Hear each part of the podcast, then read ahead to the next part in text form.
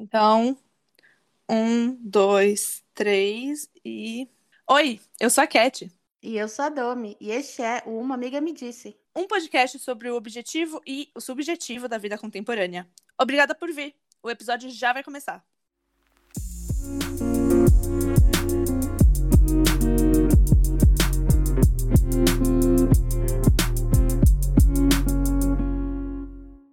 Bem-vindos ao quarto episódio oficial do nosso podcast. Uma amiga me disse.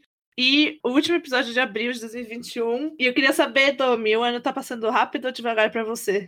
Eu estou assustada com quanto o ano tá passando rápido. Não dá para acreditar que já é o fim de abril, né? E você, Cat, como tá sendo? Eu tô assim, eu sinto que cada dia demora muito para acabar. Parece que o dia inteiro é, nossa, uma eternidade. Mas quando eu paro para olhar o calendário, eu fico chocada o quanto já passou assim de, de tempo nesse ano. A gente tá praticamente já na metade do ano, é muito doido isso. Bom, no episódio de hoje a gente vai falar sobre um tema que é muito interessante, que dá muito pano para manga, que dá para fazer vários episódios sobre esse assunto, mas basicamente a gente vai falar sobre literatura, principalmente sobre as dificuldades que a gente tem em manter esse hábito maravilhoso. É, então, para contextualizar, de acordo com a pesquisa Retratos da Leitura no Brasil, realizada pelo Instituto Pro Livro em parceria com o Itaú Cultural, publicada no ano passado, o Brasil perdeu 4,6 milhões de leitores em apenas quatro anos, o que é uma pena. Mais ou menos um milhão de leitores que pararam de ler durante cada ano nos últimos quatro anos. A leitura faz tem muitos benefícios, principalmente benefícios sociais, onde a gente conhece novas culturas,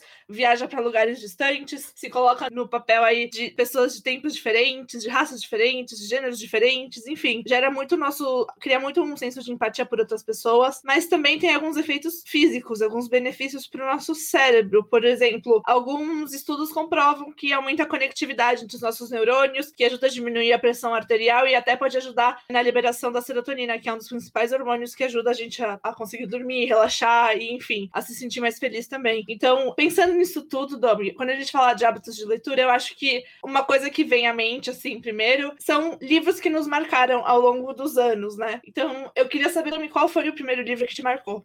Então, Cat, eu gosto muito de autores britânicos e a Jane Austen é uma das autoras que eu mais gosto de ler.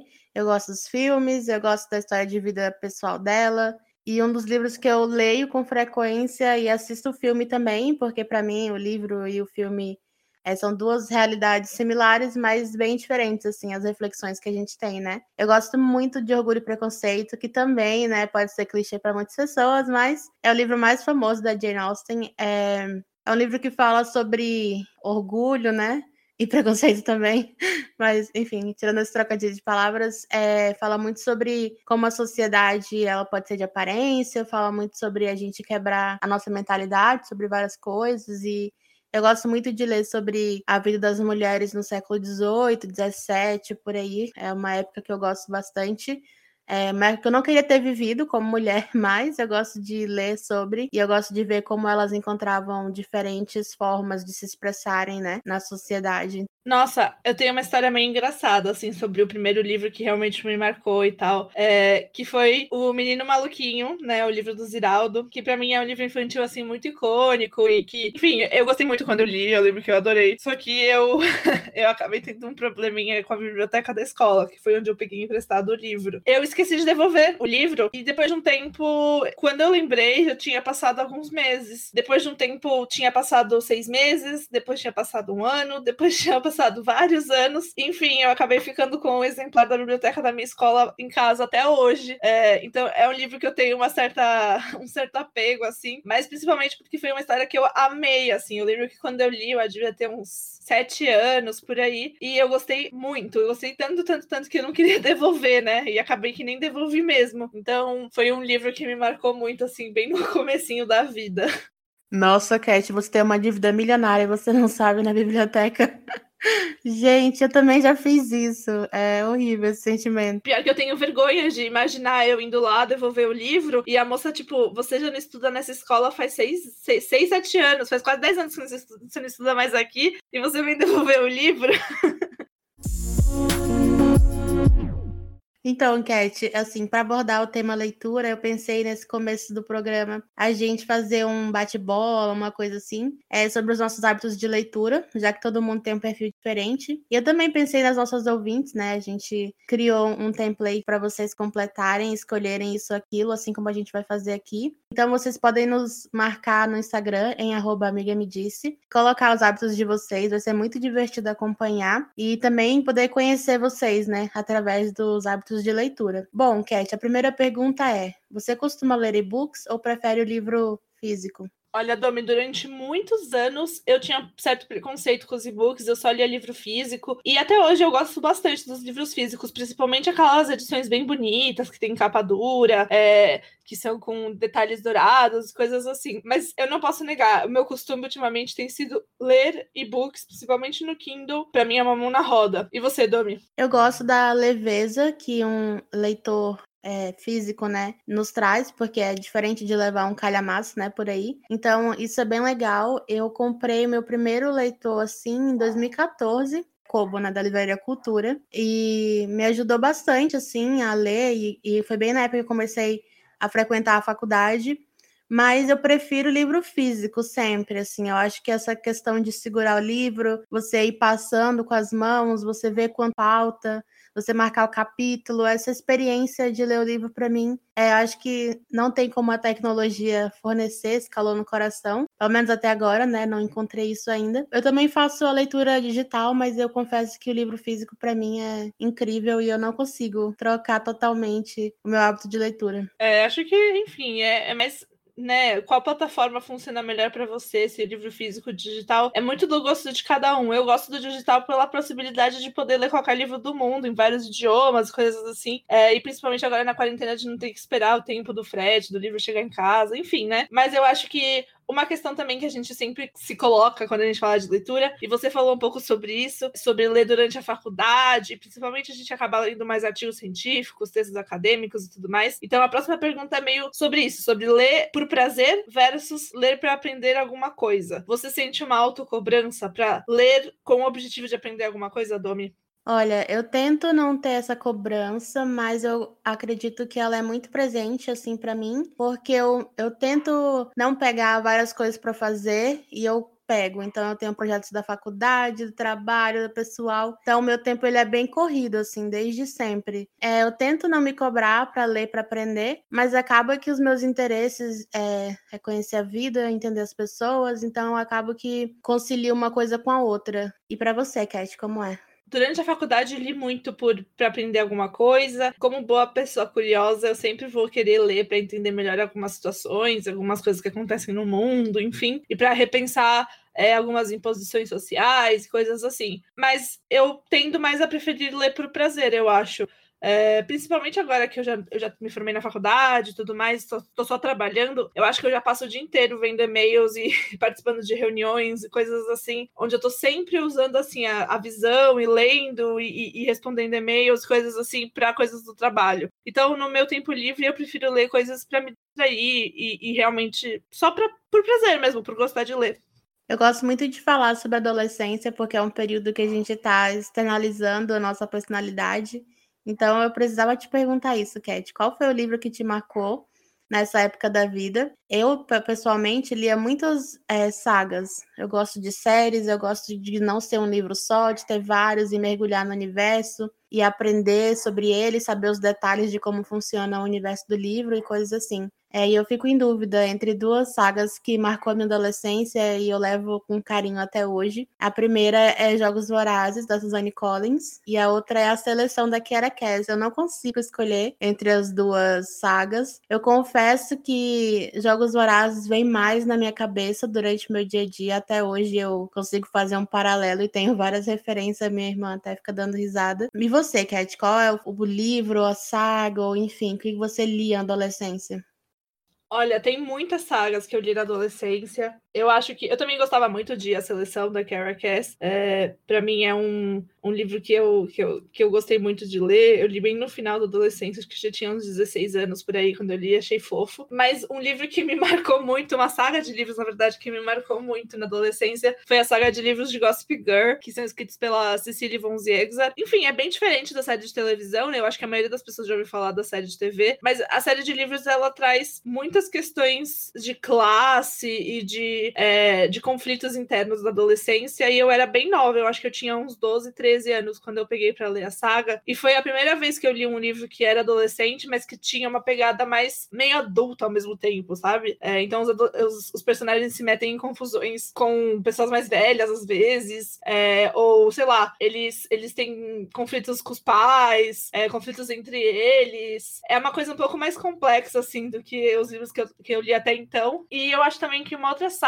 que eu gostei muito e que eu acho que as pessoas elas assistiram o filme, na verdade, porque só teve um, mas eu não sei se todo mundo leu os livros, é a saga do filme Eu Sou Número 4. A versão dos livros é muito legal. Basicamente, é como se fosse escrita por um ser alienígena, né? Então é assinado como Pitacos Lore, mas na verdade são duas pessoas humanas que escrevem o livro. E é muito legal, porque também é basicamente a premissa dessa série é que são nove pessoas, nove, nove crianças que sobreviveram de um planeta que foi destruído totalmente e foram trazidas para a Terra para ficarem em segurança. Só que a raça de alienígenas inimigo do, do planeta deles descobriu que eles estão na Terra e eles estão matando um a um, na ordem cronológica. É, então, já mataram o número 1, o número 2, o número 3, e a série começa com o número 4 tentando sobreviver e tentando se adaptar ao mundo dos humanos e tudo mais. E é legal porque ao longo das, da, dos livros a gente vai descobrindo que tem mais crianças vivas, onde elas estão, etc. É uma saga, assim, muito boa e eu acho que poucas pessoas conhecem, mas me marcou bastante na adolescência. Só que, enfim, eu acho que teve muitos livros que eu li na adolescência. Foi a quando eu mais li na vida, eu acho. É, se, for, se for pegar todas as minhas fases, assim, né? Enfim, Domi, eu queria saber também, falando aí de sagas, né? Às vezes a gente começa uma saga e não gosta tanto. Então, eu queria saber se você tem essa mania mais de se obrigar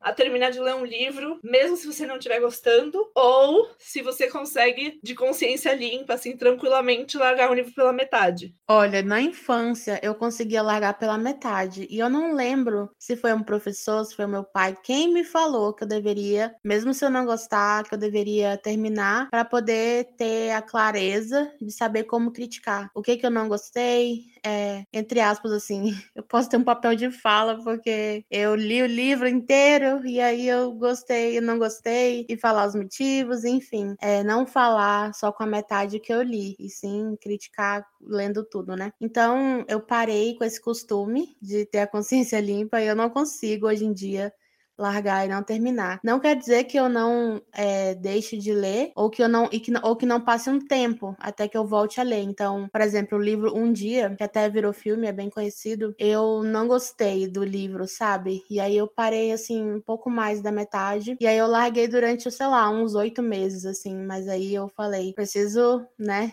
Ler esse livro, terminar ele. E aí eu terminei e no fim eu acabei gostando, assim. Não gosto do filme, mas é aquela coisa de dever cumprido. Acho que foi mais ou menos isso que aconteceu. Então, eu acho que isso vai para tudo. Então, um CD, um filme, uma série. Então, na verdade, série eu até consigo, assim, parar na metade, porque eu não tenho tempo para ver tanto, né, como antigamente. Mas o livro, assim, é uma coisa mais especial para mim. Então, eu preciso terminar de ler, mesmo que eu não tenha gostado. Mas e você, Cat? Você consegue ou você larga e tudo bem? não tem problema? Nossa, Domi, eu tinha a, o mesmo pensamento que você, assim, que você falou que o seu pai é um professor, sei lá, que, que a gente deveria terminar de ler o livro para poder criticar com propriedade e tudo mais, e eu sempre me forçava a terminar os livros. Mas uma vez eu ganhei um livro de presente. Nossa, eu nem lembro o nome. Eu sei que era um livro que era sobre uma história medieval de uma princesa, uma coisa assim. Mas era meio adolescente, não era um livro infantil. Acho que chamava Legacy, uma coisa assim. E é um livro que eu nunca tinha visto em nenhuma livraria. Enfim, ganhei de presente, né? Comecei a ler. E eu detestei esse livro. Absolutamente detestei. Assim, eu não gostava dos personagens, não gostei da direção que a história estava indo. Era um livro de leitura difícil, tinha alguns erros de gramática no meio da edição, enfim, vários problemas, assim. E aí, nesse dia, eu comecei a falar: não, quer saber? Eu eu, eu, eu, larguei o livro na metade, falei, eu não vou gastar o meu tempo lendo um livro ruim. E acho que hoje em dia eu levo isso muito mais comigo, assim, sabe? Do tipo, a gente tem um tempo limitado no planeta Terra. Pra que gastar o nosso tempo lendo livro que a gente não gosta, né? Nossa, Cat, eu acho que eu vou,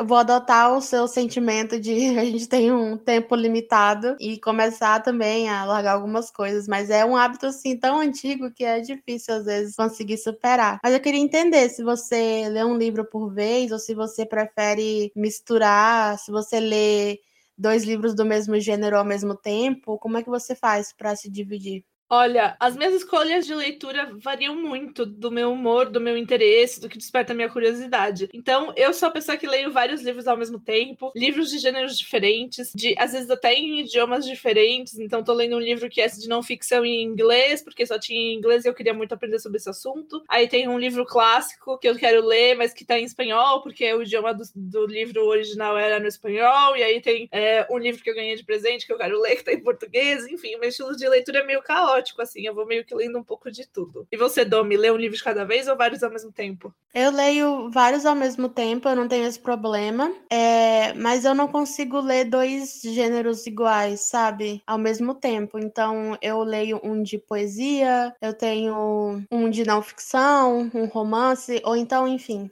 é, uma biografia para ler. Eu não costumo pegar duas coisas similares. Não que vai me atrapalhar, mas é porque eu gosto realmente dos detalhes. Eu sou uma pessoa muito detalhista, assim, eu gosto de observar, eu gosto de entender. Até assim, para falar umas coisas assim aleatórias que eu faço, eu tava eu tava decorando assim as famílias da, do Crepúsculo e as, as a linha a árvore genealógica, então quando eu leio um livro, eu realmente entro e quero entender e tento gravar como funciona o universo daquele daquele livro. Então, eu gosto para poder fazer isso, eu preciso, né, ter tempo e ter espaço na mente. Então, eu não gosto de variar os gêneros, mas eu consigo sim ler é, mais de um livro ao mesmo tempo. Bom, Cat, eu queria retomar com você a pauta sobre os motivos que levam muitas pessoas a acreditarem, né, que ler é muito difícil. É, nós sabemos que a gente é, vive no Brasil, um país que é desigual, né? Bem desigual. O imposto sobre o livro, inclusive, pode chegar até a 12%, né? Então, acho que a gente precisa fazer um, um, um, recorte socioeconômico, porque a gente tem que entender que tem barreiras, sabe? Sobre ler, sobre essa falta de incentivo, né? Que a gente vê aqui no Brasil na infância, enfim, que se perpetua ao longo da vida. Então, é, eu queria saber de você quais são as dificuldades que você encontra em manter o seu hábito de leitura e também é, como você enxerga esse cenário, né, do porquê que a gente lê pouco. O brasileiro sempre fica num ranking aí dos países que lê menos, sabe, durante a, o ano e coisa assim. É, tem vários motivos, né, mas eu queria ouvir de você, assim, o que, que você acha e como você supera essas dificuldades que você pode ter ao ler. Olha, Domi, eu concordo muito com o que você falou, assim, de, de que existe um, um contexto socioeconômico, né, nessa, nessa desigualdade na leitura que a gente fala. É, eu veio, como eu já falei algumas vezes, os, os, ouvintes devem estar cansados de ouvir, mas eu vejo de uma família que não é brasileira, e eu lembro de criança na Argentina, de ver muita gente lendo, é, principalmente assim, gente lendo no metrô, gente lendo no ônibus, gente lendo na rua, no café, de ver as pessoas consumindo livros de várias formas em vários contextos diferentes, né? E eu acho que um dos principais motivos que gera essa desigualdade toda é justamente essa questão do incentivo, né? Não, não é todo mundo que tem pais ou que tem uma escola que incentiva a leitura desde cedo. Os livros, para comprar livros é caro, a não ser que você vá num sebo, e muita gente não tem, não tem interesse, e muitas crianças não, não adquirem esse hábito porque também não veem os adultos ao redor delas lendo, né? Não é só uma questão também econômica, senão também a gente meio que se baseia que a gente vê na nossa casa, né? Quem cresce numa casa onde todo mundo lê tem mais tendência a gostar de ler também do que quem cresce numa casa onde absolutamente ninguém nem toca num livro, ou nem tem livros, né? Então, acho que tem um pouco essa questão do incentivo, tem a questão socioeconômica, isso é muito claro para mim, até porque a gente também tem uma população muito grande no Brasil, assim, acho que dos países na América Latina, o Brasil é o, é o, é o líder, assim, no índice de analfabetismo e de analfabetismo funcional também, que são duas questões sérias, acho que até rendem um outro episódio, mas que de uma forma ou de outra, acabam influenciando, né? Então, por exemplo, se você cresce numa família em que nem o seu pai nem a sua mãe sabem ler, por mais que de repente você frequente a escola e, a, e seja alfabetizado e comece a aprender a, ler, a, a ler e a, enfim, né, que tenha todo esse acesso a, a, um sistema de educação, você nunca viu adultos lendo, você nem sabe como, como criar esse hábito, né? Então, eu acho que vem um pouco daí as dificuldades. E aí, no nível pessoal, eu acho também que principalmente aqui em São Paulo, né? Eu sei que é diferente outras regiões do Brasil, mas aqui em São Paulo todo mundo trabalha muito, faz muitas coisas, então é muito normal. Agora na pandemia não tanto, né? Mas fora da pandemia é muito normal que a pessoa tenha um trabalho, depois ela sai, vai pra academia, aí no final do dia ela tem aula de inglês, aí na terça-feira tem terapia, aí na quinta-feira ela vai num médico, aí na sexta-feira é o dia que ela sai com os amigos, e no, no domingo tem a reunião com a família, todo mundo vai na casa da avó pra comer macarronada, essas coisas assim, sabe? Então eu acho que também a gente às vezes tem essa dificuldade de encaixar a leitura na nossa rotina do dia a dia, né? Eu, eu vejo muito que, para mim, eu, eu sempre li muito durante as férias. E agora, fazendo parte da estatística de pessoas CLT que tem que trabalhar de segunda a sexta, oito horas por dia, meio que no fim do dia acabo não tendo muito tempo e só tenho férias uma vez por ano, né? Então a não ser que eu concentre todas as minhas leituras nessa, nesse mês aí de férias que eu tenho uma vez por ano, o resto do ano meio que não tem muito tempo para isso na minha rotina e eu acho que é o que me atrapalha mais, assim, de verdade. E você, Domi, o que mais te atrapalha, o que você mais sente dificuldade quando se trata da leitura? Bom, eu nos últimos anos tenho me apegado bastante aos serviços de streaming que a gente tem, então, Netflix, coisas assim. Então, eu confesso que, é, por questões pessoais também, a gente tá passando uma transição de vida, eu acabei me desligando um pouco da leitura e indo para outras fontes assim de entretenimento. Então, estou ouvindo bastante podcast, como eu já falei em outro episódio, eu uso o YouTube para pesquisar a vida de pessoas muito diferentes, eu quero entender como funciona o dia a dia. Então, eu acabei deixando um pouco de lado devido a não estar numa mentalidade assim, onde eu consigo me concentrar por longos períodos de tempo, né? Mas eu acho que em relação ao brasileiro, num país tão noveleiro, onde a gente gosta de ver Big Brother, onde gosta de ver histórias de, né, de um povo assim que gosta de conversar, que puxa papo com as pessoas no ônibus, eu não acredito assim que é porque a gente gente não gosta de ouvir histórias, conhecer pessoas, conhecer novos mundos. Eu não acho que é em relação a isso pensando apenas na leitura pela leitura, né? Eu acho que a leitura ela pode ser considerada uma coisa elitista, assim como a cultura e a arte no geral. A gente sabe que não tem muita, muito incentivo do Estado para que a gente possa fazer isso. Porém, é, eu acho que a gente tem que desmistificar, né? E eu acho que a internet, tantos e-books e tantos livros clássicos que hoje em dia estão de graça, tem o PDF, tem várias formas de você. Tem a estante virtual, tem, enfim, bibliotecas, né? E tudo mais. Eu acho que hoje em dia a gente tem apenas que desmistificar a questão da leitura, de que não é uma coisa chata, não tá ligado à escola, não tá ligado a ler uma coisa por obrigação, sabe? Que é uma atividade prazerosa, que é uma forma de autocuidado, que é uma maneira que você tem de se conectar com uma outra realidade, enfim, aprender, né? Ou então não aprender. Você pode pegar um livro sobre um assunto que você gosta, que tenha bastante imagens, enfim é uma atividade prazerosa, sabe? Eu acho que a gente tem que cada vez mais é, incentivar e levar isso para as pessoas, né? De que não é uma coisa acadêmica apenas, né? É um ritual, é uma maneira de você se conectar com você mesmo. Claro, né, gente? O livro no Brasil ainda é caro. Outro dia eu fui olhar um livro para minha faculdade e o livro era apenas 3 mil reais. Fiquei apenas em choque, né? É inacessível, mas acabei, né, encontrando um PDF aí, né? Não vou falar onde, mas eu acho assim, a gente tem que a gente tem que cobrar dos governantes também, porque as crianças, né, tenham um incentivo e que seja legal. Uma iniciativa muito legal é, de leitura é o Itaú Leia para uma criança, né? Então, quando eu era mais nova, eu pedia assim para os meus amigos, assim, falava sobre essa iniciativa que era onde eu conhecia na época, e eu acho que isso é fundamental, assim. Então, o que a Fundação da Mônica faz também distribuir para as escolas públicas. Eu tinha o costume de doar para a escola escolas também, fazer uma limpa assim no final do ano, algo do tipo, para doação de livro. Foi uma coisa que os meus pais me ensinaram desde criança a fazer. Então, eu acredito que a gente no dia a dia pode também ajudar ao hábito do brasileiro no geral, através de compartilhar com uma amiga algum livro legal, falar sobre algum livro nas redes sociais, enfim. Acho que é assim que a gente vai transformando a realidade, sabe? Porque acho que hoje em dia tá mais fácil o acesso, porém, não é tão fácil, não é tão barato. Mas claro que a gente tem formas É importante ensinar também essas formas de burlar o sistema para você ter acesso a mais uma coisa que vai fazer você evoluir como pessoa, sabe? Eu acho muito legal isso que você falou do homem de doar livros e, e, de repente, de tempos em tempos dar uma limpa, até porque às vezes a gente tem alguns livros que a gente leu, mas não gostou tanto, enfim, outra pessoa pode gostar, né? Eu sou muito.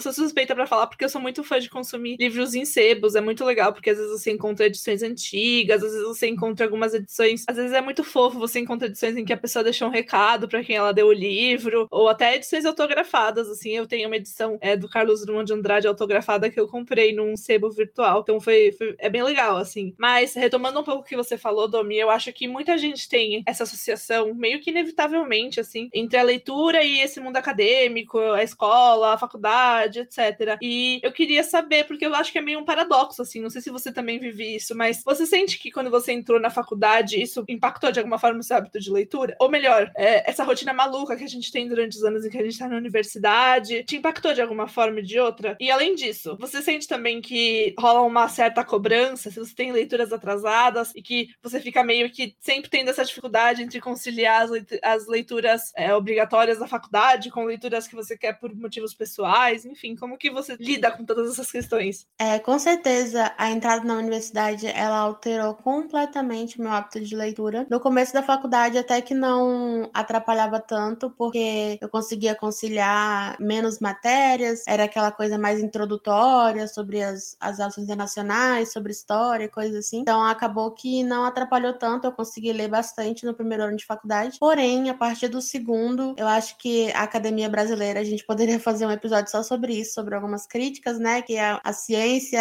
a universidade é importante, mas também ainda tá num, num molde assim, né? Que dos séculos passados, onde a pessoa só estudava e tinha o dia assim para refletir, filosofar e coisas assim, que hoje em dia não permite, né? Todo mundo tá ou trabalhando, estudando, ou não tem, não tem tanto tempo como antigamente para dedicar só a isso, né? Então, tive que abandonar vários hábitos e focar na faculdade, porque é uma coisa que eu tinha, tenho paixão, né? Então, realmente tinha que me dedicar. É, em relação aos livros de literatura, assim, que não são acadêmicos, né, especificamente, não tem como me cobrar de ter de ter leituras atrasadas. Até entrar na faculdade, eu só comprava um livro novo quando eu já tinha lido o que eu estava lendo, sabe? Eu sempre terminava um livro e comprava outro. Depois da faculdade, impossível. Acabei comprando livros que eu não li até hoje, acabei comprando os recentes que já li, mas não li o antigo. Então, como eu sou guiada assim pelo, pela vontade, né, pelo assunto do livro, pelo tipo do livro, acaba que eu não me culpo porque é a vida, né? Enfim, a gente tem que ter prioridades. Mas em relação às leituras da faculdade, é difícil não se cobrar, né? Então, eu acho que eu já me cobrava tanto com a questão acadêmica que a parte da literatura por prazer fazer assim, eu não me cobrava porque eu já estava com muita cobrança. Então a gente tem um limite, né, de autocobrança. Então, mas assim, em relação à, à leitura mesmo, eu acho que a cobrança maior é não deixar empoeirado o livro, sabe? Não deixar ali, sendo que ele podia ser usado. Então eu tenho um pouco disso, assim, de, poxa, pessoas podiam estar lendo esse livro, ele tá aqui parado, tá sem função, sabe? Mas ainda bem que sempre tem um amigo que pode emprestar, tem a minha irmã, tem meu irmão, tem minha, minha casa, né? Tem bastante gente, então eu acabo passando assim o livro, né? Até que eu possa realmente ler. E você, Cat? Nossa, eu acho que é, ouvindo você assim, eu refleti um pouco também.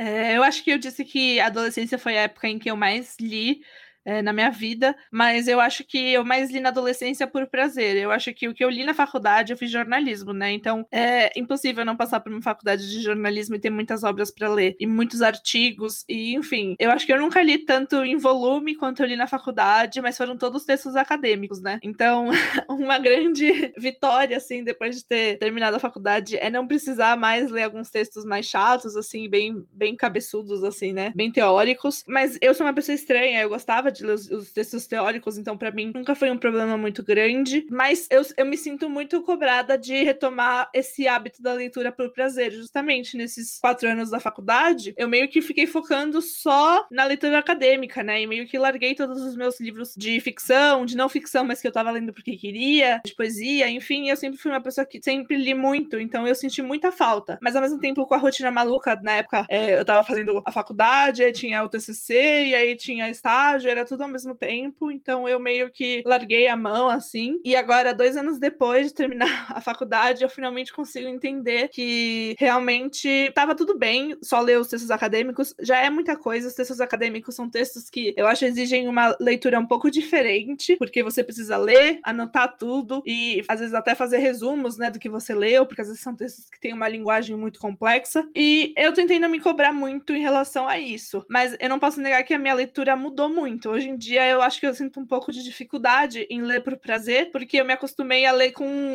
com datas limites, assim, sabe? Então, ah, não, porque eu tinha que ler tal livro até tal, até tal dia, porque nesse dia ia ter uma prova sobre o livro, então eu precisava ler o livro até lá. Ah, precisava ler tal livro porque eu ia usar um capítulo do livro para poder fazer uma parte do meu TCC, coisas assim. Então, hoje eu tô numa fase assim da minha vida onde eu tô tentando retomar essa leitura sem, sem nenhum objetivo no fundo, sabe? Só por prazer mesmo e só ler porque eu quero e ler livros que me interessam sem uma cobrança externa, enfim. É difícil, mas não é impossível. Eu acho também, Kat, que a gente antigamente não tinha tanto, tantas horas de tela quanto hoje em dia, né? Se você queria ler uma notícia, você tinha que ou pegar uma revista, um jornal, ou então esperar à noite, noticiário, jornal nacional, coisa assim, né? Não tinha. O que a gente fazia na internet era jogar, enfim, tinha, eram outras atividades, né? Hoje em dia a gente tem cobrança no WhatsApp, tem mensagem para responder, artigo que você vê o, vê o link no Twitter ou no Facebook. São tantas informações, são tantas coisas que a gente tem que ler o dia inteiro, que eu acho que esse excesso de informação e de tela, né, acaba que quando a gente termina as atividades do dia, a gente fica meio perdido o que fazer, né? Então, acho que o hábito de leitura de muita gente, assim, tá sendo intensamente impactado por isso, por essa realidade que a gente tem hoje em dia. E aí eu não sei, assim, a gente tem que retomar os hábitos e tentar entender o quanto essa modernidade está nos afetando e o quanto a gente está sendo levado, sabe, para esse lado, mas mas assim, eu não sei assim até que até que ponto a gente está sendo beneficiado, né? Que a gente tem tanta informação disponível e até que ponto pessoalmente para saúde mental, para leitura, para esse momento de ócio, assim, essa tranquilidade, esse momento mais que não passa tão rápido, né, quanto outras atividades que a gente faz online. É, não sei assim, o que, que você acha sobre isso? É engraçado você falar porque dentro do campo da comunicação na faculdade isso era uma coisa que a gente comentava muito e estudava muito. É, eu, eu concordo concordo com vários teóricos de que hoje em dia a gente vive basicamente uma economia do tempo, né? Todos os serviços de streaming, todas as redes sociais, os livros, a nossa vida, basicamente tudo isso está competindo pelo nosso tempo, né? E o nosso tempo é o nosso bem mais precioso. Tanto que, é, para quem conhece algumas coisas de métricas de site ou métricas das redes sociais, muitas das métricas são baseadas em quanto tempo as pessoas pa passam numa certa página ou num perfil, enfim. Então, eu acho realmente assim que a gente não pode negar que as redes sociais e, e os streamings e essa disponibilidade de tudo a qualquer momento, com só um clique ou só um toque na tela, faz com que a gente tenha uma competição muito grande pelo nosso tempo. E eu, o que eu acho, aí voltando um pouco também com a questão da faculdade, eu acho que uma coisa que me ajudava muito na faculdade a conseguir ler o tanto de volume, assim, de obras que eu li, é o, o fato de ter um espaço na faculdade, a biblioteca, onde eu podia ir e realmente, assim, a biblioteca da minha faculdade tinha uma bibliotecária bem rígida, então você não podia fazer barulho, não podia ter conversa, e não tinha como, não podia entrar com nenhum objeto a não ser o celular e uma carteirinha que a gente tinha, que era para poder sacar, é, pegar os livros e tudo mais, reservar. Então, realmente ajudava muito ter esse espaço, né? Então, uma coisa que agora na pandemia não dá para fazer, mas quando as aulas presenciais retornarem e, enfim, a gente tiver uma vida um pouco mais normal, é, eu acho que é um espaço que é muito saudável, assim. Acho que tanto na sua casa quanto num, se você for num lugar específico, tipo uma biblioteca, enfim, é muito bom você ter um lugar onde você não vai ficar com nenhuma tela, você só vai ficar prestando atenção no que você precisa ler. Isso ajuda muito na concentração e ajuda muito é, a realmente terminar o texto e conseguir focar no que você precisa. Então, eu acho que, que essa questão, assim, também do que você falou, Domi, dessa competição entre os serviços de streaming, as redes sociais e todas as outras coisas, enfim, as notificações do WhatsApp, tudo isso, tudo isso daí, é o que faz com que muita gente hoje em dia também tenha essa sensação de, meu Deus, tem 5 mil filmes disponíveis no, no na Netflix, tem 40 podcasts diferentes que eu acompanho no Spotify, tenho não sei quantas, quantos perfis nas redes sociais, é, no Facebook, no Instagram, no Twitter, não sei o quê. Então a gente fica meio que assim, não, não sobra tempo, né, pra leitura numa rotina assim. Então eu acho que às vezes é bom fazer esse exercício de pegar um tempo do seu dia e tentar fazer um momento sem telas seja jogando um jogo de tabuleiro, seja lendo, seja conversando com as pessoas ao seu redor, sei lá, ficar um tempo sem, sem se conectar é muito difícil, mas eu acho que é muito, muito saudável, sabe?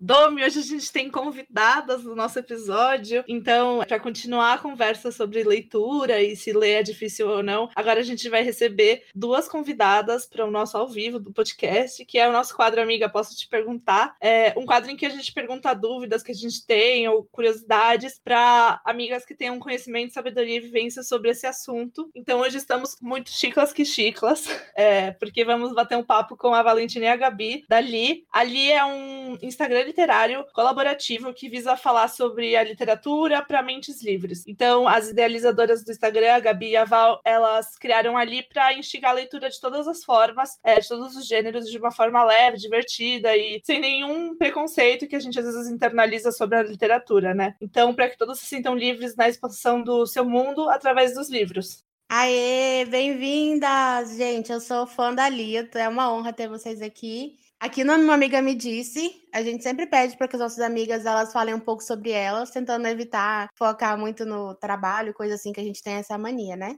Então, é, vamos tentar fazer em ordem alfabética. A Gabi pode se apresentar e depois em seguida a Val também. Oi, oi, gurias. Um prazer estar aqui. É difícil não falar do meu trabalho, porque eu gosto muito do que eu faço e eu coloco muito a minha profissão, assim, realmente em todas as caixinhas da minha vida. Mas eu sou designer, eu trabalho com identidade visual, agora tô trocando de área para design social, que é muito mais ações práticas, assim, realmente. E sou bem feliz, tô, estou aqui num sítio aproveitando a natureza.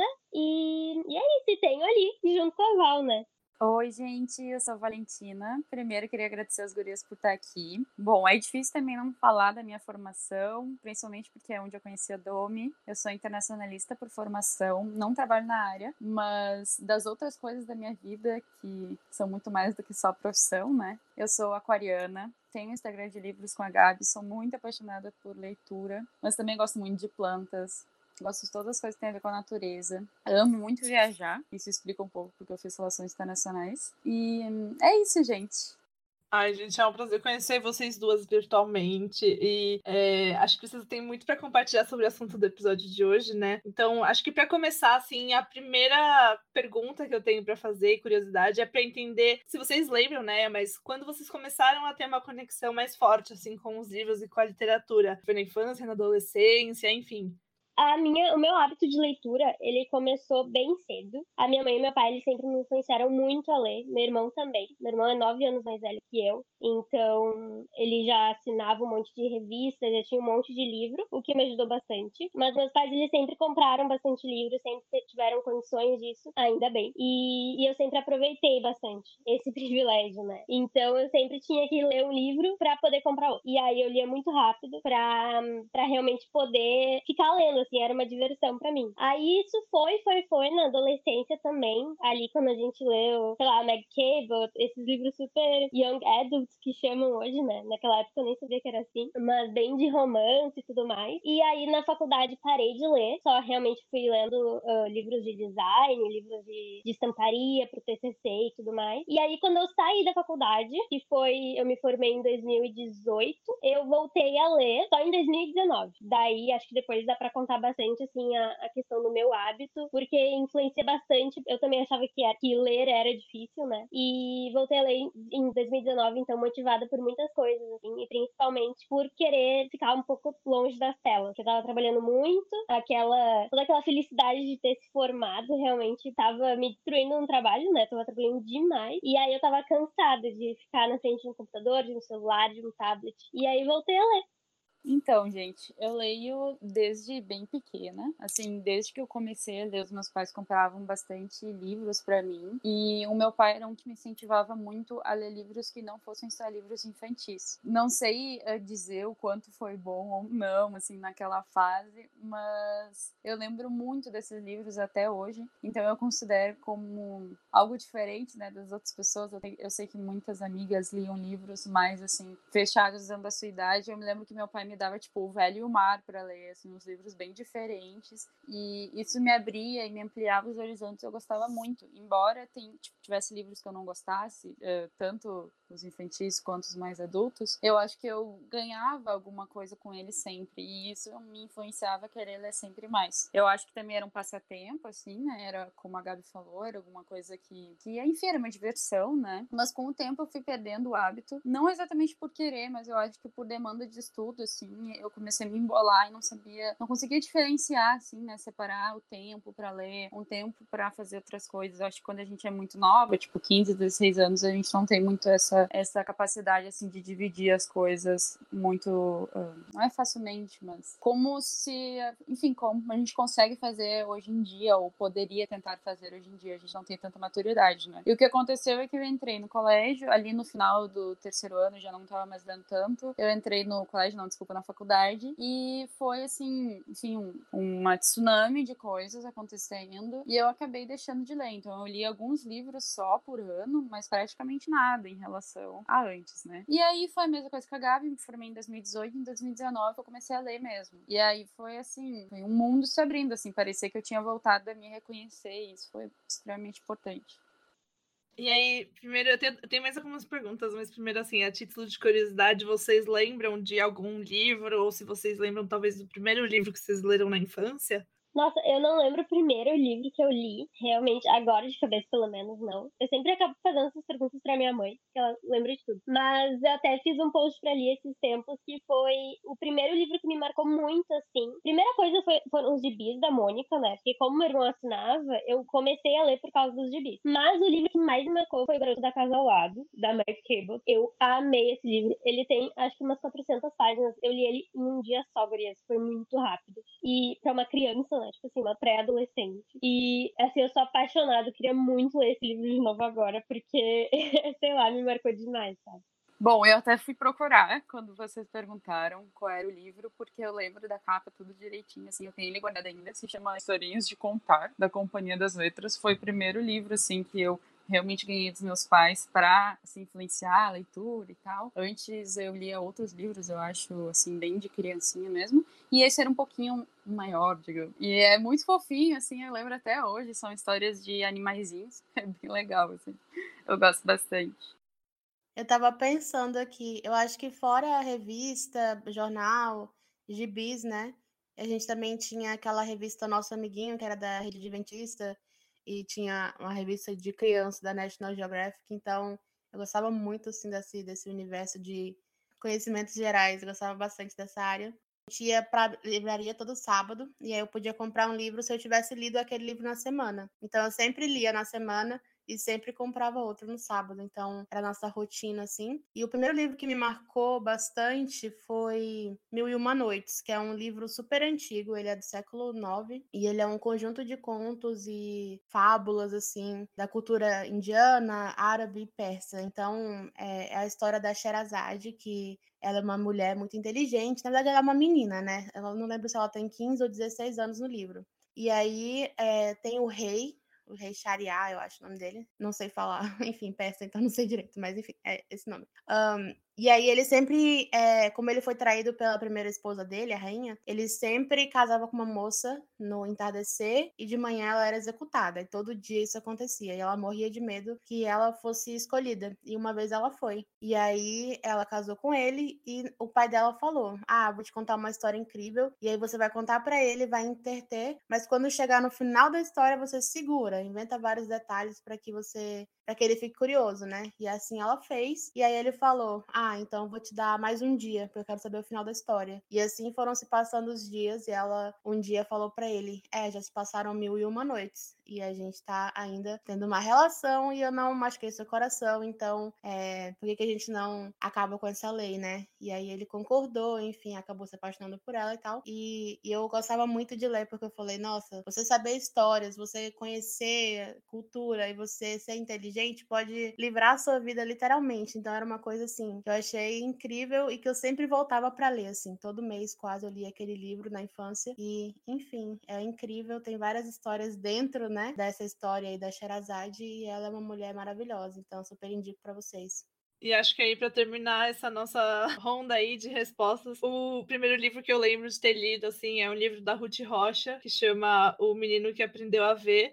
É, não sei se na escola de vocês sempre tinham os livros da Ruth Rocha, mas na minha era um maior sucesso, assim, na biblioteca. E eu lembro que esse livro foi o primeiro livro que eu li, assim, é, foi quando eu me aprendi a. Eu fui alfabetizada, né? Só que eu já tinha sido meio que um pouco alfabetizada na Argentina, e quando eu me mudei para o Brasil, a professora começou de novo, e aí tava aprendendo as letras em português e tal. E aí eu li super rápido o livro. Eu lembro que eu terminei de ler o livro, sei lá, em algumas uns minutos, assim, porque são livros de criança, aqueles que têm, sei lá, 20, 30 páginas. E aí eu lembro que a professora lia com a turma e eu sempre ficava finalizando as frases, assim, porque eu já tinha lido, já sabia o que acontecia. Então a professora tinha que ficar me mandando calar a boca, assim, durante a aula. Mas enfim, é um livro muito fofo que conta a história de um menininho que no começo ele só vê rabiscos nos, nos cartazes, nas placas da rua, nas placas dos carros, nos livros, etc. E aos poucos, conforme ele vai se alfabetizando, ele vai começando a ver que cada rabisco é uma letra e que juntos formam palavras. Então é, é, muito fofo, assim. É um livro bem, bem pra essa fase da alfabetização mesmo, por isso que a escola acabou dando, né? Mas enfim, eu acho que a gente falou muito sobre infância agora, e uma questão também que muita gente se pergunta, assim, é: tá bom, mas e no caso em que eu não tive essa conexão na infância, né? E se ninguém me, me estimulou a leitura durante os anos em que eu era pequeno, será que dá para aprender a ler ou a se acostumar com a leitura de adulto? O que, que vocês acham, meninas do Li?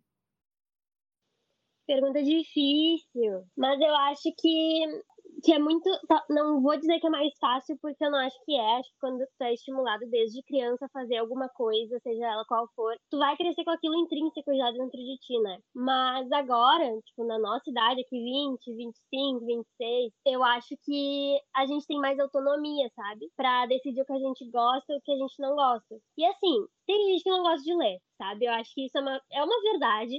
Eu conheço um monte de gente ao redor de mim que é muito próxima mesmo. Poderia ter sido influenciada por mim pela Val, mas não gosta de ler. Então, ok, sabe? Se tu é uma pessoa que não gosta de ler, aceita. Só vai fazer outras coisas legais. Mas se tu sente, assim, que tu tem alguma, alguma aproximação, que tu quer se aproximar com esse mundo literário, tu tem autonomia agora, provavelmente tu vai ter um pouco mais de condições se tu já trabalha, se tu tem como comprar um livro, principalmente. É um poder de escolha muito maior, né? Então, foi uma coisa assim que realmente me veio na cabeça agora. Se eu não tivesse sido, tão estimulada a ler pelos meus pais, pela minha família no geral, eu, eu acho que, enfim, eu ia gostar de ler de qualquer jeito. Não me vejo, não vejo a Gabriela sem, sem um livro assim junto, mas eu acho que eu ia realmente ver que tipo de livro que eu gosto, sabe? E é muito fácil, assim, tu ver que tipo de filme que tu gosta, que tipo de, de outro hobby tu tem, e tu pode descobrir qual teu gênero preferido, né? Então, se tu gosta de, sei lá, série filmes de terror, experimenta um livro de terror, sabe? É, é mais esse focar mesmo nesse poder, assim, de nessa autonomia, sabe? De poder escolher. E assim, isso se tu gosta, né? Porque realmente tem gente que não curte e tá tudo bem, né?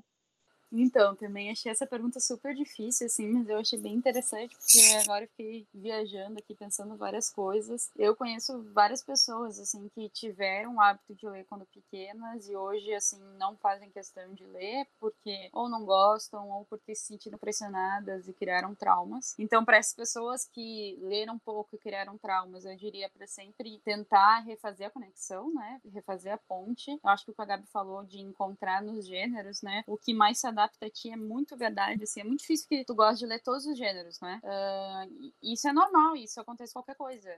Provavelmente tem algum gênero de filme também que tu não gosta de ver. Enfim, tentar refazer essa ponte. Mas se tu nunca teve nem um pouco desse incentivo para literatura, eu diria que tem que começar devagar, sabe? Uh, se tu é uma pessoa que gosta de, de história, no sentido de história contada, narrativas, eu acho muito impossível que tu não goste de ler, assim, de nenhum modo. Tem pessoas que não gostam de ler, bem como a Gabi falou, isso acontece, não se interessam, assim, e é normal, né? As pessoas vão achar outros hobbies, mas se tu se interessa por histórias, por narrativas, etc., eu acho que o mais importante é, como a Gabi falou, tu achar o teu nicho e começar a ler. Tem gente que começa a ler, assim, enfim, história, história mundial, porque gosta de saber. E aí isso já é um gancho para que depois ela passe uma ação para outras coisas. Tem gente que ainda, mesmo sem ter criado o hábito, tem preconceitos, né? Então, assim, começa com aquilo que tu acha que tu vai gostar mais. E aí depois tu vai evoluindo. Se tu passar a vida toda só lendo um gênero, é uma escolha tua por gosto, né? Não tem nada de errado nisso. Mas não acho que seja assim impossível, é mais difícil, claro, porque tudo que a gente faz quando pequena, que nem aquelas crianças que aprendem um, uma língua nova quando elas são muito pequenas, a tendência é que seja mais fácil, né? Mas isso não significa que tu não cresça e possa aprender uma outra língua. Eu entendo a literatura mais ou menos desse modo, tu consegue entrar no mundo da literatura depois, não, não tem problema, mas talvez seja um pouco mais difícil para se manter dentro desse hábito.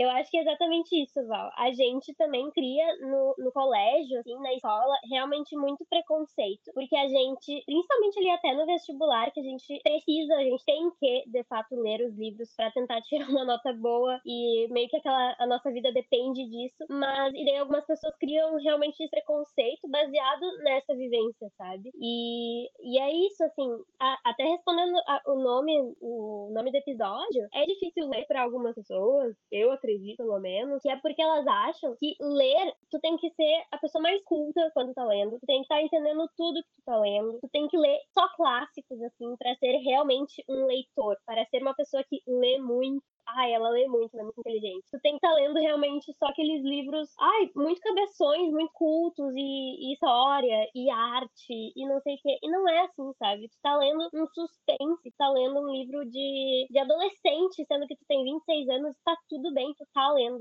Esse é muito o conceito, assim, meu e da Val na Li, que é realmente a literatura sem julgamento, sabe? É uma literatura livre. Desde que tu esteja lendo um livro bom, né? Claro, tipo, tem muito livro péssimo por aí, mas mas desde que tu esteja lendo, tu tá lendo, sabe? Tu não, tu não precisa ser a pessoa mais inteligente do mundo para conseguir ler um livro. E é meio um estereótipo, né, que as pessoas criam, assim. Eu ia comentar também, aproveitar esse gancho da Gabi para falar sobre esses traumas, né, que a gente cria. Eu fui professora de inglês há uns anos atrás e o que eu mais ouvia, eu dava aula mais para adulto, e o que eu mais ouvia é eu criei traumas dentro do inglês.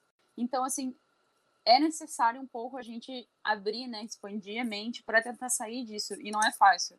Por muito tempo eu não consegui sair disso, porque eu sentia que o ritmo de leitura que me era cobrado, os livros que me eram cobrados, não eram livros que eu tinha prazer, sabe?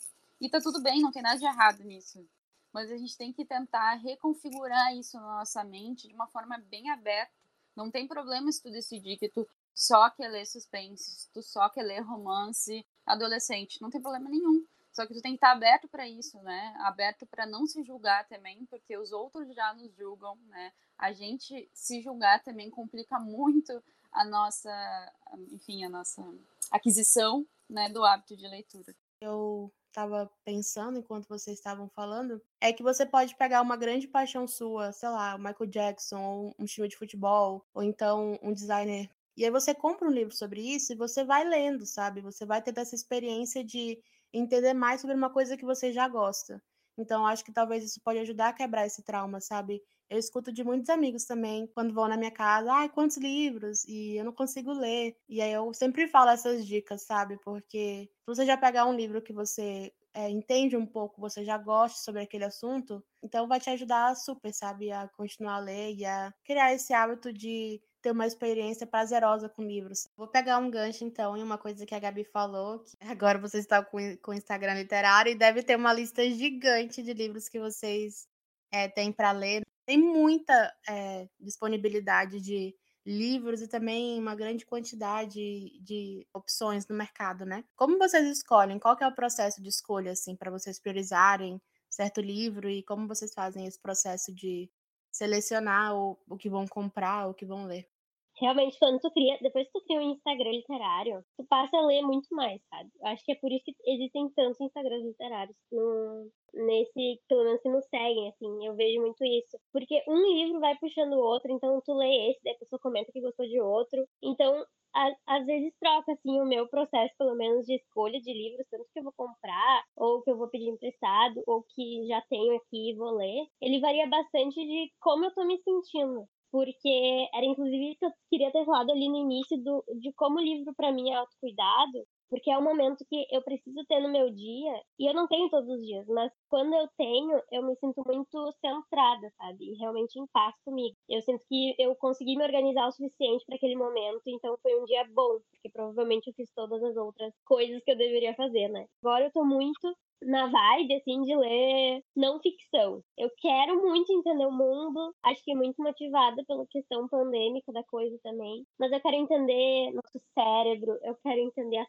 plantas, eu quero entender como funciona o sistema de mercado. É umas coisas assim que eu nunca achei que eu ia uh, realmente procurar esse tipo de leitura, porque eu sou uma pessoa que eu comecei a ler suspense e é meu gênero preferido até hoje, mas eu achei que eu nunca ia chegar ao ponto de querer ler coisas não ficcionais, né? E aqui tô eu. Realmente, assim, acho que na Li agora eu vi um monte de posts de não ficção, não ficção, não ficção.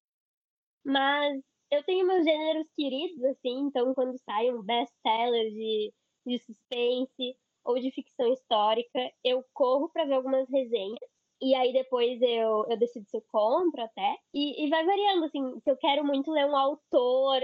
Uh, agora eu tô na vibe do, também do Walter Ugumãe. Ai, li umas coisas dele, eu quero realmente entender, assim, até ler a lista de supermercados desse homem. Então eu já quero ler todos os, sei lá, quantos livros ele tem, 11. E aí eu, um livro é puxando o outro. Até uma hora que eu enjoo e realmente, assim, troco, sabe? Daí eu vou ler, sei lá, um livro da Ásia. É, é muito louco, assim, esse processo. Então, eu brinco que o meu processo é bem desorganizado, assim, porque eu vou muito no meu sentimento, bem como a Gabi falou. Tem muitas vezes, assim, eu vou dizer que acontece, assim, umas duas, três vezes por semana. Eu separei um livro para ler, coloquei na minha cabeceira aqui. E eu olho assim no outro dia, tipo assim, ah, vou ler daqui dois dias, já separei ele. Eu olho daqui dois dias e digo assim, mas eu não tô afim de ler agora. eu separei para ler porque eu tava afim, mas agora que eu fui pegar ele na mão, eu não tô mais afim. Então, antes eu, assim, me policiava muito, sabe? Eu separava e queria ler e ficava chateada porque eu não tava afim de ler. Hoje não, hoje eu simplesmente deixo acontecer, assim, sabe? Coloco de novo na estante, olho um que eu esteja a fim de ler, pego e leio aquele. Por quê? Porque eu acho que isso respeita o nosso tempo e faz com que tu leia mais coisas que tu gosta. Não adianta eu ler um livro que eu acho que vai ser super legal no momento que eu não que eu não vou apreciar ele, sabe?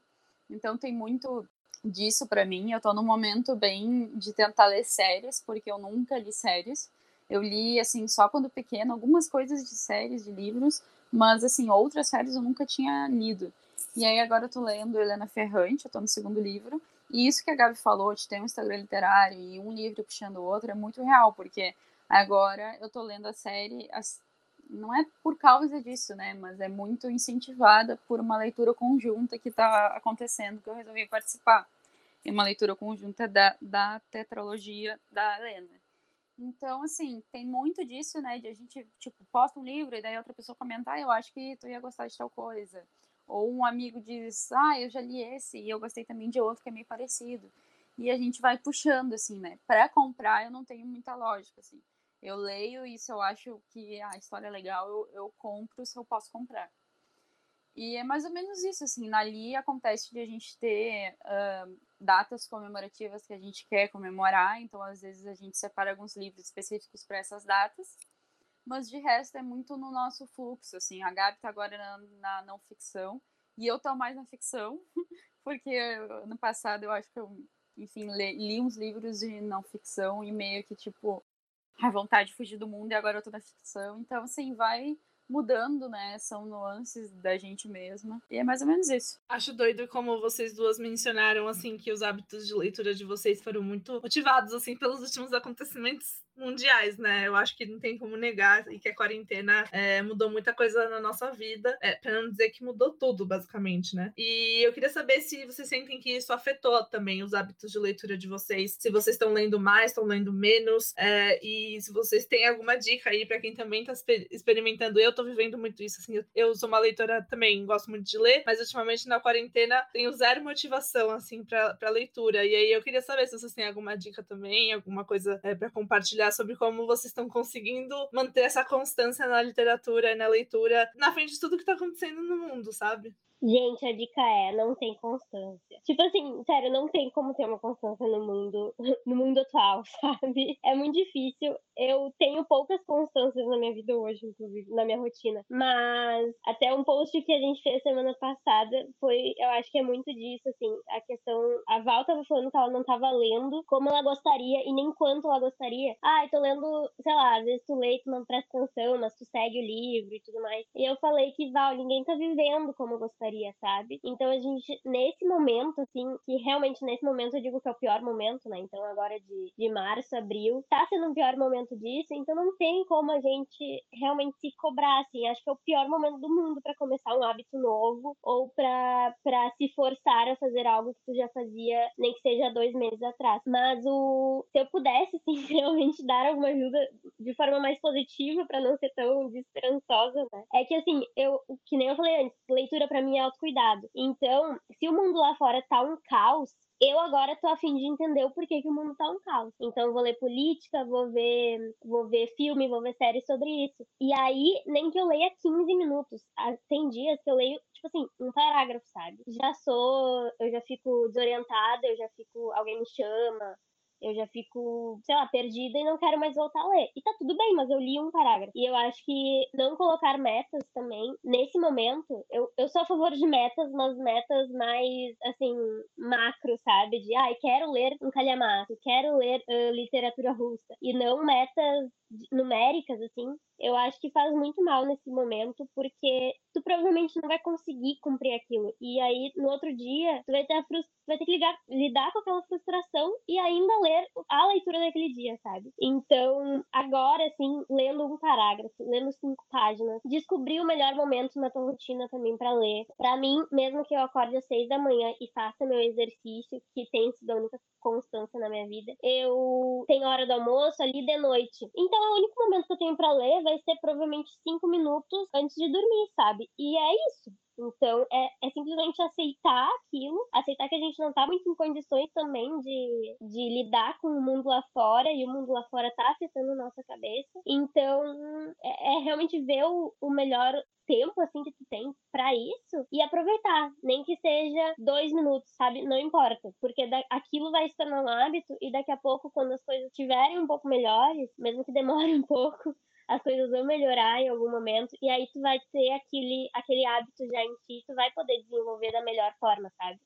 Mas agora realmente assim, é isso, minha dica. Lê cinco páginas, lê um parágrafo, mas pelo menos tenta ler duas frases que seja, sabe? Então, eu tenho pensado muito atualmente sobre isso, né? Sobre como é que a gente pode.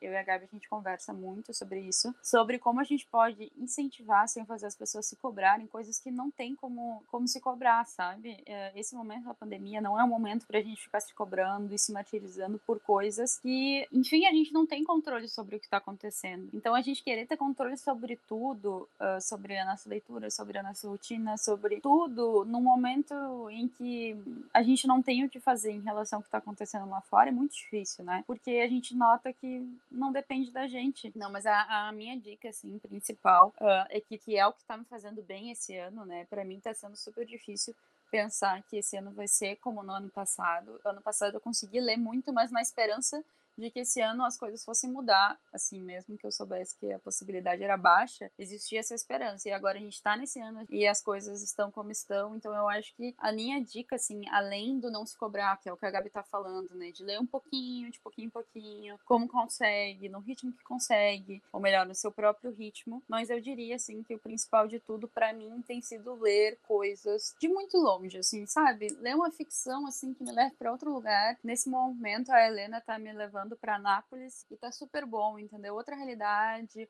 outra época, outros pensamentos. Isso me faz muito bem porque faz pensar sobre outras coisas e eu esqueço um pouco do que a gente está vivendo. Então a minha dica é, se tu já gosta de ficção, se tu gosta de outros tipos de narrativa, assim, que não sejam só pensar no mundo de hoje, né? Para tentar fugir um pouco dessa loucura, eu indicaria assim tentar ler de pouquinho em pouquinho uma ficção de outra época, talvez, mas principalmente de outro lugar, que seja distante, fora da tua realidade, sabe?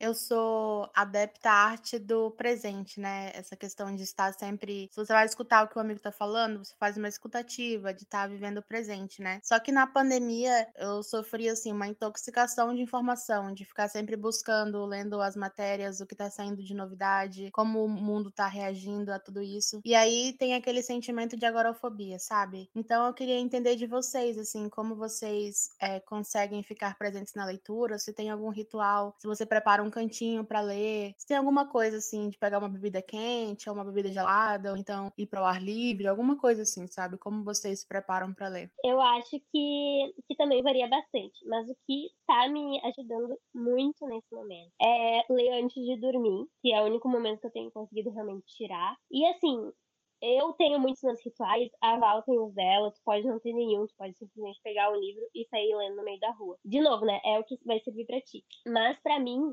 eu tenho desligado o celular justamente por esse sentimento do homem que a gente tem de ter que saber de todas as informações, porque tá todo mundo louco, assim, tudo mudando muito rápido, né? A gente precisa saber disso. Não, sabe? Pega, desliga teu celular, assim, pelo menos coloca no modo silencioso.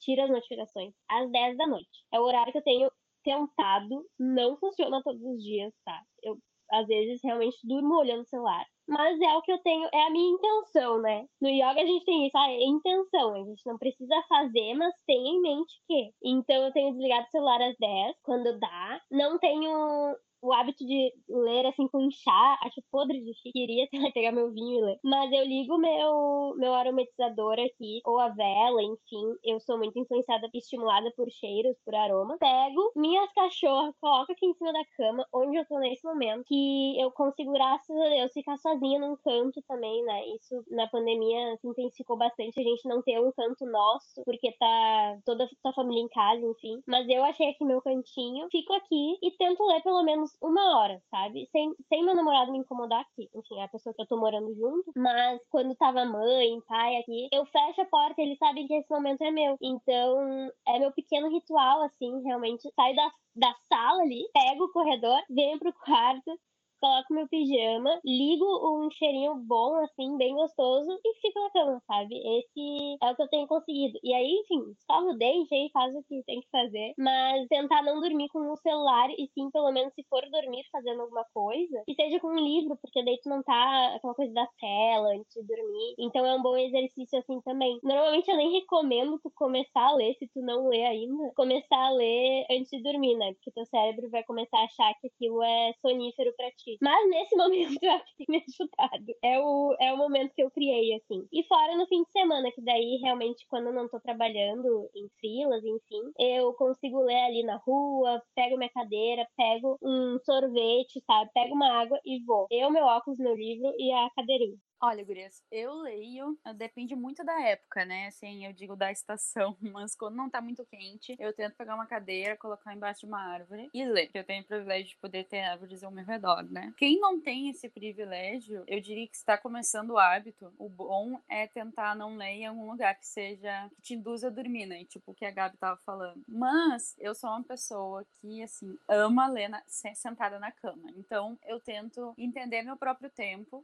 Isso significa que se acontecer de eu sentir sono e ter que dormir, tá tudo bem. Mas é um momento só meu, bem como a Gabi explicou. Para mim é, é a mesma sensação, assim. Então não importa o momento do dia que eu tire para ler, porque depende muito do que eu tô fazendo a cada dia. Mas seja antes de dormir, seja de tardezinha, eu pego o livro, vou para minha cama, pego uma água ou um chá, sento e começo a ler. E assim, eu já tirei as notificações do meu celular nessa pandemia. Eu tô com vergonha até que eu tô demorando tipo uma semana para responder se alguém me mandou um áudio, mas é assim, uma questão de respeito ao momento que a gente tá vivendo, no sentido de que me faz bem não ter essa coisa tão momentânea que a gente tinha antes, né? Uh, o mundo todo estava acostumado com um ritmo muito frenético, a gente soube não, soube não, né? Foi obrigada a mudar por causa da pandemia, tudo que a gente tinha aprendido, né, durante os anos. E isso me ajuda também na leitura, porque daí eu não fico recebendo notificação nem nada, meu celular fica no silencioso. E eu uso o celular, eu só não afasto ele porque eu uso o celular para anotar frases que eu gosto. Eu tenho esse costume, eu já tô acostumada, eu digito rápido, então não me atrapalha. Mas aí eu fecho todas as abas e se me mandou alguma coisa durante esse período eu não abro. Uh, isso me ajuda bastante. É um momento de conforto para mim. Eu acho que ter as coisas que tu precisa ao teu redor, tipo, ah,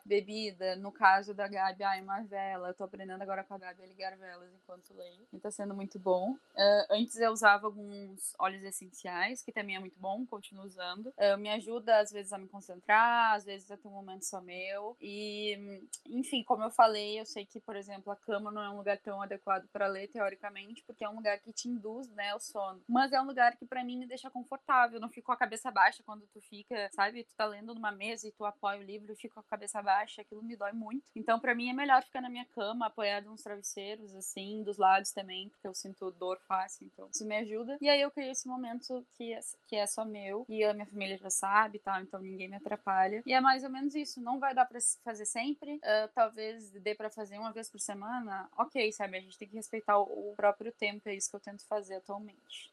Eu sou aquela pessoa que não tem nenhum ritual, assim. Se eu tô com a mente tranquila, eu leio de tudo, assim. Todo panfleto que me dão na rua, até essas coisas de ONG, de igreja, de qualquer coisa, de empréstimo, eu leio, depois jogo fora. não consigo pegar e jogar fora sem ler. Então eu não tenho nenhum ritual, nenhuma coisa especial que eu faça. Eu só tento quando aqui em casa tá o cachorro gritando, minha mãe no telefone, meu irmão ouvindo música, minha irmã fazendo outra coisa. Eu coloco o meu fone de ouvido e eu coloco música clássica, um piano, alguma coisa assim que, sabe, meio dessas músicas de yoga também, é uma condinha musical. Acho que eu só tenho isso, assim, de ritual. E você, Cat, tem algum? Eu acho que eu sou uma leitora meio caótica, assim. É, acho que é muito do meu signo, assim, eu sou geminiana, né? Então acho que é meio uma coisa meio bagunçada, assim. Mas eu sou, eu sou muito curiosa, né? Então às vezes eu pego, eu tenho alguma curiosidade muito grande, quero muito ler um livro, aí pego o livro para ler, aí depois de, sei lá, de uma semana que eu já li algumas páginas, aí eu paro porque tem outro livro que me interessou e, e vou indo, vou voltando. Então tenho, assim, vários livros que parei na metade que eu quero continuar, mas enfim, é uma coisa meio caótica. Eu acho que se tivesse algum ritual, assim, uma coisa que eu fazia muito, principalmente com livro físico, uma coisa que eu tenho, assim, desde criança e que meus pais estimularam muito quando eu era pequena, é que eu, eu gosto muito de ler quando eu vou no banheiro, assim. Eu sei que é uma coisa meio polêmica, assim, de falar e tal, mas enfim, é, eu, eu, eu gosto de. Porque é um momento que você já tá tranquila, geralmente, e às vezes, dependendo do dia, você fica alguns minutos lá, é um momento pacífico. Eu só não recomendo ficar muito tempo no banheiro, porque não faz muito bem. Mas às vezes é um jeito bom de começar, assim, de engatilhar uma leitura, porque você tá no momento que você tá sozinha, você tá tranquila, se você mora numa casa com muitas pessoas, eu tenho duas irmãs, moro com meus pais, então é bastante gente, sabe? É um momento privado seu. E às vezes você começa a ler o livro lá e aí fala assim, nossa, tá tão legal essa leitura que eu vou continuar, e você vai pro seu quarto, continua lendo lá, vai pra sala, continua lendo lá, enfim. Então acho que é o único ritual, assim, que eu tenho. Mas eu também sempre gostei muito de ler antes de dormir, porque também acho que, como acho que foi a Gabi que falou, essa questão de não ter tantas telas na hora de dormir ajuda muito. Gente, quantos livros eu ainda não terminei no vaso? Muitos! É realmente o melhor lugar, falou tudo. Eu já terminei muito livro, principalmente esses de suspense, que tem que descobrir que cada página é uma revelação nova. Tu senta no vaso ali e tu termina o livro, entendeu? É perfeito. E deixar alguns livros assim também, lá na, no meu apartamento eu deixo. Alguns livros meio. Não são histórias corridas, sabe? Mas são, sei lá, poesias ou textos curtos. Que tu realmente sentou no vaso ali, pegou o livro, leu pelo menos um texto. Olha que ótimo, sabe? Tu já leu duas páginas só de sentar no vaso. É perfeito. Eu adorei essa dica, mas eu ia comentar só que a Domi falou sobre colocar fone, alguma coisa, enfim, para não ouvir barulho externo, né? Eu tenho muito esse problema e para mim foi assim, eu nunca fui a pessoa que conseguiu ler em lugares caóticos, porque eu tenho muita dificuldade de prestar atenção. Eu, eu ouço tudo ao meu redor e não entendo o que eu tô lendo. E aí, quando eu comecei a retomar o hábito, para mim foi bem difícil isso e ainda é um pouco. Então, eu uso aquelas coisinhas que dão em avião, sabe? Eu esqueci o nome. Pra tapar a audição impedir que se ouça coisas externas, ou eu coloco um fone de ouvido daqueles grandão, grandões assim que abafam o som, isso me ajuda demais a me concentrar. Eu tenho realmente bastante problema com isso. Parece que quem lê bastante é sempre assim, ah, é super desenvolto, lê em qualquer lugar e tal, mas nada a ver. Eu sempre tive problema com isso, assim, continuo tendo, mesmo lendo bastante. Acho que, claro, vai diminuindo com o tempo, mas mesmo assim é uma dica que eu dou, assim, coloca um fonezão daqueles que abafa, e a leitura, que vai ser mais simples. Não consigo ler com música também, não sou uma pessoa que lê com música. Enfim, eu acabo prestando atenção em outras coisas ao invés de prestar no livro, se eu ouço coisas externas. Só para terminar o assunto do banheiro, é, eu acho também que uma coisa que hoje em dia a gente perdeu muito, mas que acho que a maioria de nós a gente cresceu lendo gibi e, e revista, e eu, eu, eu sou jornalista, então eu sou meio suspeita para falar, mas eu gosto muito ainda de ler algumas revistas no banheiro, então é, sempre que eu tenho a oportunidade, assim, num supermercado, ou passo numa banca de jornal, é, eu sou dessas que tento apoiar ainda isso. É, eu, eu compro sempre a revista super interessante, eu adoro a revista super interessante, é, porque ela é cheia de curiosidades, e isso também é uma forma de leitura, né? Também não fica restrito só ao livro necessariamente.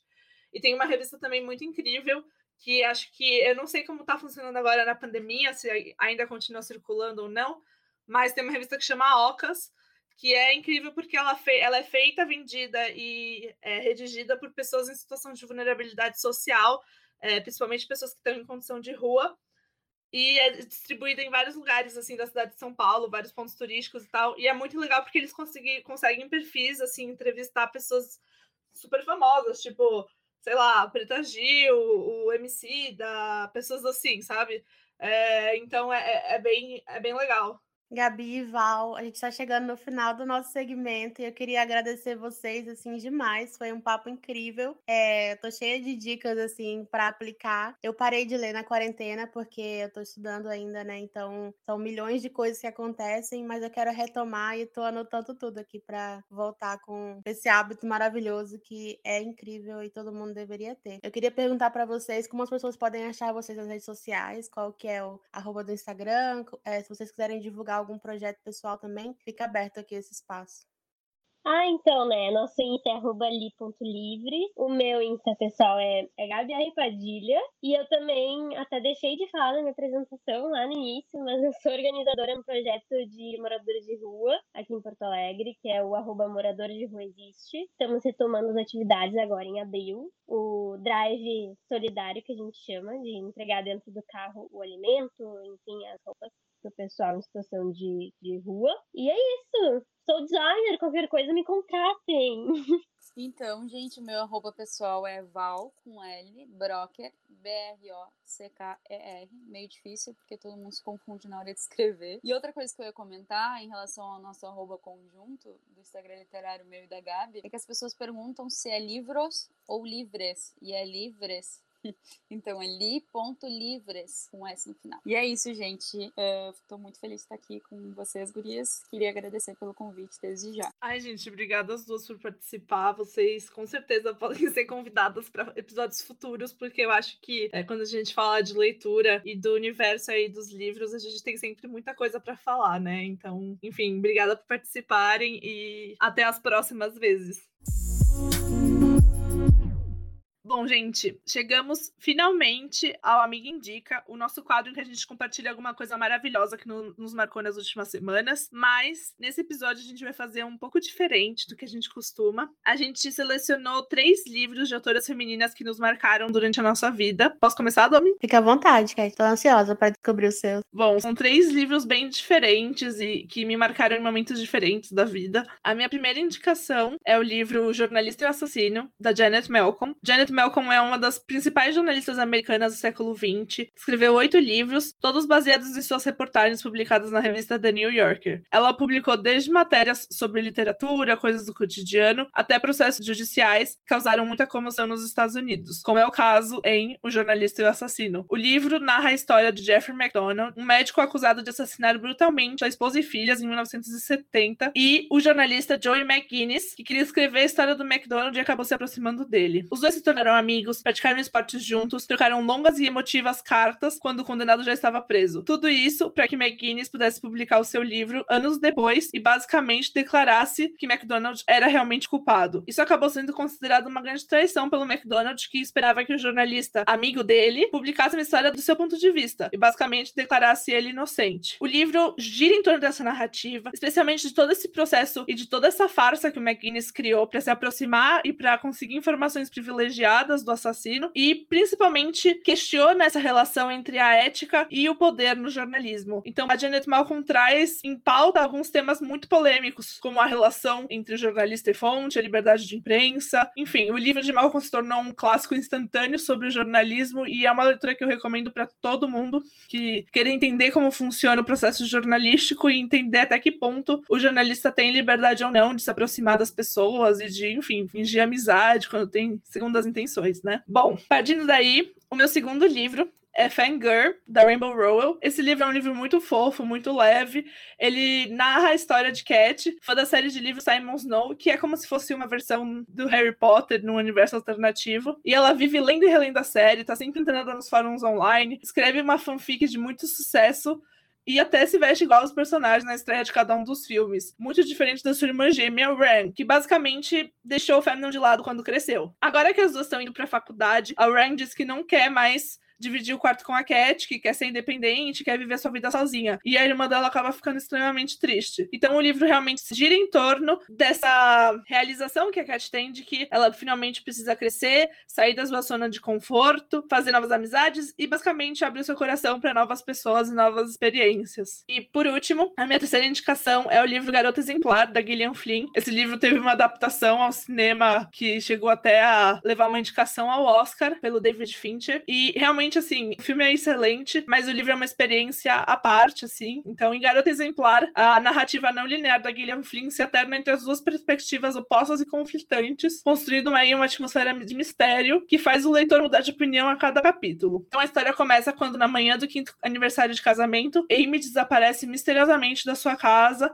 às margens do rio Mississippi. Tudo indica que se trata de um sequestro e Nick, seu marido, rapidamente chama a polícia que começa a investigar o que aconteceu no, na cena. Logo em seguida, as suspeitas começam a recair sobre ele. E à medida que a polícia investiga, descobrem cada vez mais evidências de que algum crime horrível pode ter acontecido no local, levando o leitor e o próprio Nick a suspeitar se ele seria ou não culpado. Para piorar tudo, Nick é um grande mentiroso. Então, para se livrar das perguntas que a polícia faz, ele começa a construir várias mentiras em torno de si das suas atividades que acabam cada vez deixando mais evidente a culpa dele. Ele até é condenado como assassino, mas será que ele é? Ele fica preso, ele é suspeito, ele começa a aparecer na rede nacional como um acusado de um crime terrível. Todos ficam contra ele. E ela, ela fica como uma garota perfeita. Enquanto o Nick é interrogado, ele se demonstra uma pessoa extremamente calma e acaba contando uma história muito diferente da que a Amy anotou no diário dela. Ele parece cada dia mais culpado e ela parece cada dia mais inocente. Mas Nick continua insistindo que ele não sabe o que aconteceu e não tem a menor ideia do paradeiro da esposa. E à medida que as revelações sobre o caso vão se desenrolando, fica evidente que uma coisa é verdade. Esse casal não sabe o que acontece na vida íntima um do outro.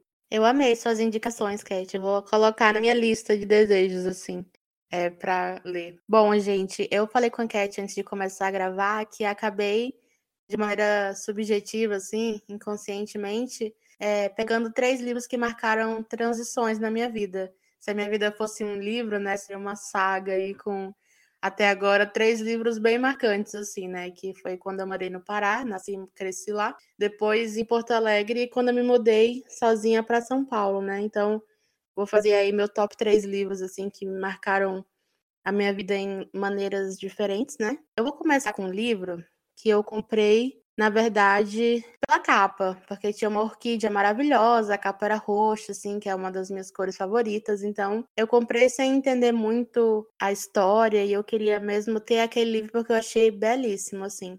E um detalhe sobre mim, né, é que eu não presto muita atenção diretor de filme e autor de livro. Eu nunca gravo, eu nunca associo o livro com o autor, enfim. É, então eu comecei a ler o livro. A história conta é, a vida de uma menina, que ela era filha de um renomado cirurgião, e também ela é filha de uma política, assim, norte-americana. Então, devido a esse contexto, ela viajou pelo mundo, teve várias experiências, e o pai dela é, e ela tinha um hobby em comum que era fotografia. A Claire, então, ela acabou fazendo faculdade de jornalismo e virou fotojornalista. E ela começou a perceber, assim, através das fotos e do desaparecimento do pai dela, que aparecia uma sombra nas fotos, em alguma das fotos, desde a infância dela até a vida adulta, né, dela. E aí ela começou a tentar entender, né, o porquê disso, se tinha alguma relação com a vida, se tinha alguma relação com o pai dela, enfim. E aí o destino, assim, acaba que faz ela entender o que tá acontecendo, eu não quero dar spoiler. E aí vira uma fantasia, assim, um universo, abre vários é, pontos aí de reflexão. É um mistério, assim, né? Uma aventura. E também são três, três livros, na verdade. E aí, em um dos livros, eles estão no Brasil, tentando encontrar ligação com esse mistério, então me marcou muito. E o fato mais curioso, esse livro não é muito conhecido, essa saga, que é Elixir o nome. Não sei se eu falei, desculpa.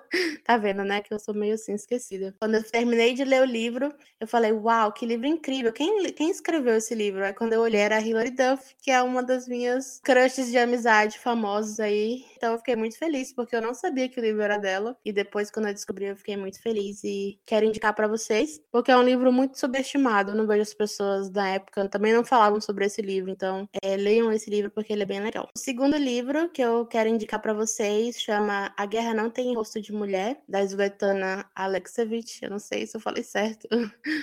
Eu estudo relações internacionais, né? E a gente estuda basicamente guerras, né, gente? Infelizmente, o mundo é assim. E a história das guerras, ela costuma ser contada não só pelo lado vencedor, como pelo ponto de vista masculino, né? Então a gente tem aí a história dos soldados, dos generais e aquela coisa, mas a gente não vê muito o papel da mulher dentro disso. E a mulher tem um papel também importante, né? Então, esse livro ele resgata várias entrevistas que, a, que ela fez com mulheres que viveram é, a Segunda Guerra Mundial, ali na região da Rússia. Inclusive, eu li esse livro no voo, que eu fui, eu fiz intercâmbio com a ESEC em São Petersburgo, na Rússia, e muitas das histórias se passam lá. Então, eu comprei esse livro pensando em aprender um pouco mais sobre a história e tentar ver se a cidade, enfim, se, tem, se eu conseguia fazer um link entre essas duas coisas. Então, é, foi um livro que me marcou muito. Esse livro ele faz mais sentido para mim hoje na pandemia do que antes e já fazia muito sentido antes, porque fala muito sobre a angústia, sobre como tem uma parte assim do livro que me marcou muito assim, é que ela fala, uma das mulheres fala que não estava entendendo, né? É, como assim a gente vai para o fronte da guerra? Quarta-feira tem prova de matemática na escola. Então, sabe, quanto que a vida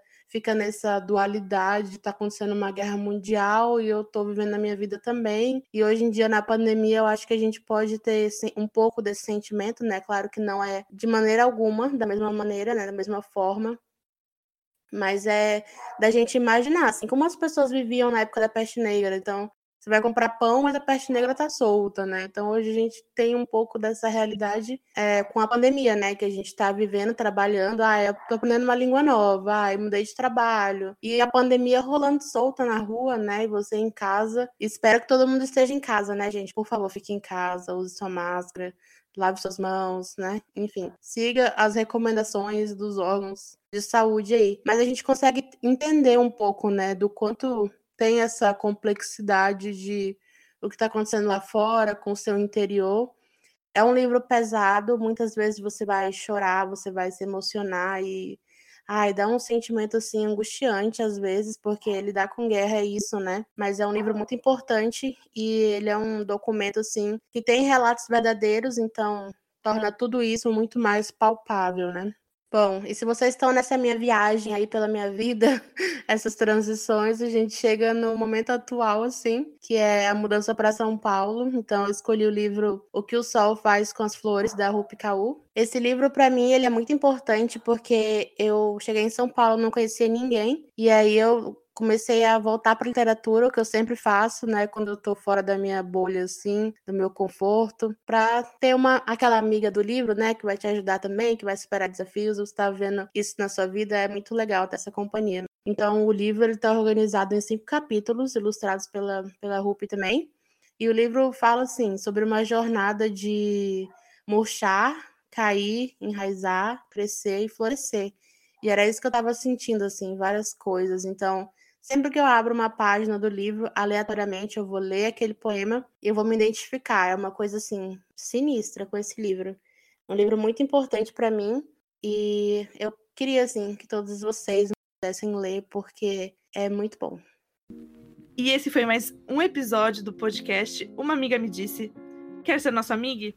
Inscreva-se no nosso podcast para ser notificado quando novos episódios forem ao ar. Postamos quinzenalmente, na segunda e na quarta semana de todos os meses. Ah, e nos siga no Instagram em @amigamedice para continuar conectado, ser notificado e poder ajudar na construção do podcast.